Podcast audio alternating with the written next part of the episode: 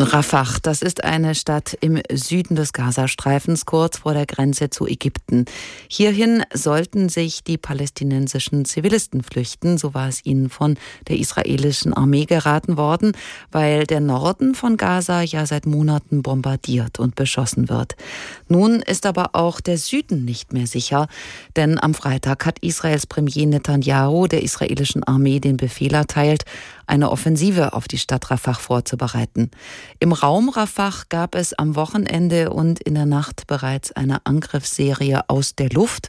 Dabei sollen laut palästinensischen Angaben mehr als 100 Menschen getötet worden sein, darunter Kinder und Frauen. Die Angaben lassen sich offiziell nicht überprüfen. Die israelische Armee wiederum konnte zwei Geiseln befreien. Ari Shalikar ist Sprecher der israelischen Armee. Wir haben vorhin mit ihm gesprochen. Ich habe ihn gefragt, Sie haben, wie gesagt, zwei Geiseln lebend befreien können, nach langer Zeit zum ersten Mal wieder. Wie geht es den Geiseln?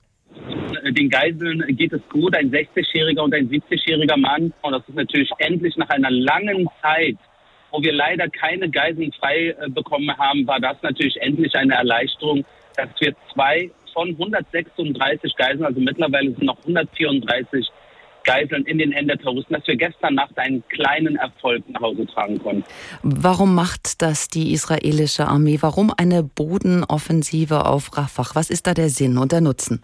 Naja, also wir sehen ja, dass im Endeffekt die Terroristen an jedem Ort im Gazastreifen mit ihren Bataillonen und Brigaden gegen die israelische Armee gekämpft haben. Und im Endeffekt haben sie noch einige Bataillone, die operativ im Einsatz sind im Namen der Hamas und des islamischen Dschihad und die haben sich alle in dem Bereich Rafah entweder angesiedelt oder von dort eh schon seit eh und je operieren. Und deshalb ist das die letzte Hochburg, kann man sagen, der Hamas-Terrororganisation, wo wir natürlich, solange die Hamas nicht aus eigenen Händen die Geiseln freilässt, fühlen wir uns natürlich gezwungen, dort auch gegen die Hamas-Terrorbewegung vorzugehen. In dem Gebiet leben aktuell allerdings um die 1,3 Millionen Menschen, davon schätzungsweise eine Million Binnenflüchtlinge. Da könnte nun also schon bald eine Bodenoffensive starten, und zwar genau auf den Ort, zu dem Israel die Zivilisten ja geschickt hatte, damit sie dort in Sicherheit sind. Menschen, die schon vorher oft mehrfach geflohen sind. Sie sitzen dann quasi wie in der Falle. Wo sollen die denn jetzt noch hin? Also das ist nicht ganz präzise, wenn ich kurz korrigieren dürfte. Wir haben von Anfang an immer wieder betont, darauf deute ich auch seit drei Monaten fast täglich hin, dass die Zivilisten an einen ganz speziellen Ort im Süden des Gazastreifens sich gerne hinbewegen sollen, bitte, um ihr Leben in Sicherheit zu bringen. Und der Ort heißt Al-Muazim im südlichen Teil, wo natürlich die humanitäre Hilfe in erster Linie hinkommt und wo auch keine urbanen Gebäude sind, also keine Großstadt, von wo aus die Hamas natürlich aus Krankenhäusern und Schulen schießen kann. Und deshalb die Menschen dort auch eher sicher sind als in den Großstädten wie Khan Yunis und Rafir, die komplett unterwandert und infiltriert und missbraucht werden von den Terroristen. Die Städte sind früher oder später im Endeffekt, solange die Geiseln dort gehalten werden, auch Kampfzonen. Und ein Ort soll reichen, um mehr als eine Million Menschen unterzubringen? Ja, das ist ein relativ großer Ort im Gazastreifen. Wir tun alles in unserer Hand, damit wir den Menschen auf der Gegenseite helfen, damit wir sie nicht in Schwierigkeiten bringen, sage ich jetzt mal. Aber die Frage ist, was macht die eigene Regierung der Palästinenser für die eigenen Leute? Sie tun nichts für die eigenen Leute. Statt dass sie die Geiseln freilassen und den eigenen Leuten unter die Arme greifen, halten sie nach wie vor Geiseln gefangen, schießen nach wie vor auf Israel Raketen und sind nicht bereit, einen neuen Deal einzugehen, um die Geiseln im Austausch für palästinensische Terroristen und eine Feuerpause wirklich einzugehen. Das ist bedauerlich, weil man da an dieser Sache kann man wirklich ganz klar feststellen, was die Prioritäten einer Terrororganisation sind. Jetzt macht sich die ganze Welt derzeit Sorgen um diese Zivilisten. Der britische Außenminister Cameron zeigt sich zutiefst besorgt und US-Präsident Biden forderte gestern von Israel ein überzeugendes Konzept für den Schutz der dortigen Bevölkerung, Zivilbevölkerung. Wie will denn Israel sicherstellen, dass keine Zivilisten zu Schaden kommen? Die können sich ja nicht in Luft auflösen, wie die deutsche Außenministerin Baerbock ja, schrieb. Und nach Ägypten über die Grenze können sie auch nicht. Da wurden sicherheitshalber schon Panzer aufgefahren, damit sie nicht durchkommen.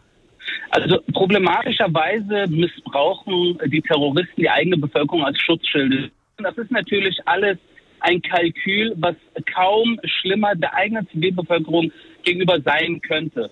Wir in unserer Operation äh, unterscheiden zwischen Terroristen und Zivilisten. Wir fahren auf zwei Spuren, versuchen den Umständen entsprechend so präzise wie möglich Terroristen außer Recht zu setzen und rufen natürlich die Zivilbevölkerung auf, sich an sichere Orte zu bewegen. Das zweifeln halt viele an, dass diese Orte wirklich sicher sind. Ein anderer Punkt sind die Hilfsgüter. Sämtliche Hilfsgüter kommen in Rafah an. Wie sollen die nach der Bodenoffensive denn zu den Menschen im Gazastreifen kommen, die sie dringend brauchen?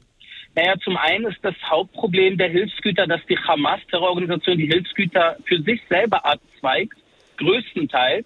Und wir jetzt an einem neuen Konzept arbeiten, dass vielleicht die Hilfsgüter über Wasser an den Strand kommen und von dort aus direkt in die humanitäre Zone im Gazastreifen statt über Rafir, wo die Hamas, wie gesagt, den Hammer in der Hand hält. Die israelische Armee und die Regierung setzen da jetzt gerade viel aufs Spiel mit dieser geplanten Bodenoffensive. International gibt es viel Unverständnis, viel Sorge, viel Wut auch, weil eben Zivilisten zu Schaden kommen könnten, die nichts mit der Hamas zu tun haben. Aber auch sich selbst könnte Israel schaden, denn die Hamas, Sie haben es ja auch angesprochen, droht für den Fall einer Bodenoffensive damit die Gespräche über ein mögliches Geiselabkommen abzubrechen. Sie haben jetzt zwar in der Nacht zwei Geiseln befreit, aber die Wahrscheinlichkeit, dass die Bomben auch Geiseln treffen, ist doch hoch. Na, also zum einen die Behauptung, dass die Zivilisten im Gazastreifen nichts mit der Hamas-Terrorbewegung zu tun haben. Das wäre ungefähr so, als würden wir sagen, die Deutschen haben damals nichts mit dem Nazi-Deutschland zu tun gehabt. Das ist Quark. Das ist absoluter Quark. Dennoch tun wir alles, um die Zivilisten außen vor zu lassen. Und im Endeffekt drehen wir uns im Kreis, weil die Hamas-Terrorbewegung hat diesen Krieg begonnen durch ihr Massaker. Sie führen diesen Krieg weiter, weil sie die Geiseln nicht auf freien Fuß lassen. Und im Endeffekt sind wir natürlich, haben uns entschieden, diese Terrorbewegung in die Knie zu zwingen, die Geiseln zu befreien und am Tag nach diesem Krieg im Endeffekt hoffentlich auch eine bessere Lebenssituation für die Palästinenser selbst in die Wege leiten zu können, weil ihnen alles von der Hamas genommen wurde vor 17 Jahren. Das ist die Meinung von Ari Shalikar. Er ist Sprecher des israelischen Militärs. Wir haben gesprochen über die geplante Bodenoffensive auf die Stadt Rafah und die Frage, was dann aus den Hunderttausenden von Menschen werden soll, die sich dorthin geflüchtet haben.